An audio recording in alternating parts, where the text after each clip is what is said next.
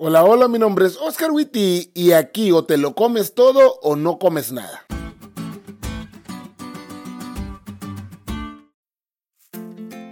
Cuando era niño, como todos los niños del mundo, hacía una revisión exhaustiva de la comida para encontrar cosas que no me gustaban y sacarlas de allí. La mayoría de las cosas que no me gustaban eran verduras, o sea, cosas que me hacían bien, pues. Así que mi santa madre me dijo las palabras que en más de algún momento se dijeron en tu casa también. Aquí no es restaurante para que escojas qué comer. O te lo comes todo o no comes. y mi mamá no estaba bromeando, ¿eh? O me lo comía todo, aunque no me gustara, o no comía. Y gracias a esa formación no soy tan complicado a la hora de comer. Hay muchas personas que cuando leen la Biblia deciden qué sí y qué no escoger de la Biblia. Muchos me han dicho, yo no leo el libro de Apocalipsis, pastor. A mí póngame a leer cualquier otro libro menos Apocalipsis. O hay personas que han llegado a decir que libros como Lucas o Hechos no son libros inspirados solo porque es el trabajo investigativo de una persona, no una revelación sobrenatural de Dios. ¿Cuán equivocados están?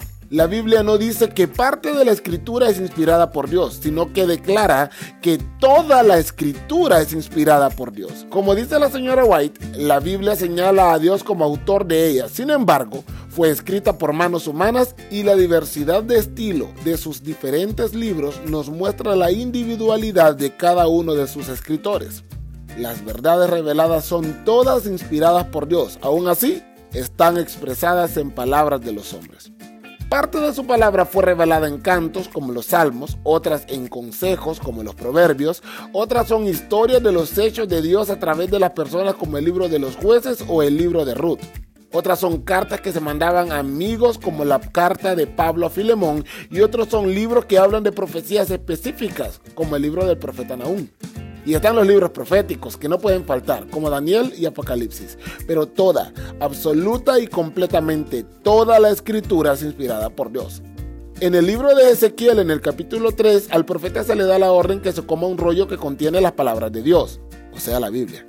Y Ezequiel se lo come todo, sin cuestionar. Y al aproximarnos a la Biblia deberíamos actuar como Ezequiel. ¿Se come todo o no se come nada? Al profeta se le pidió que se comiera todo el rollo con las palabras de Dios. Así que mejor déjate de rollos y empezá a hacer lo mismo. Te prometo que te va a encantar.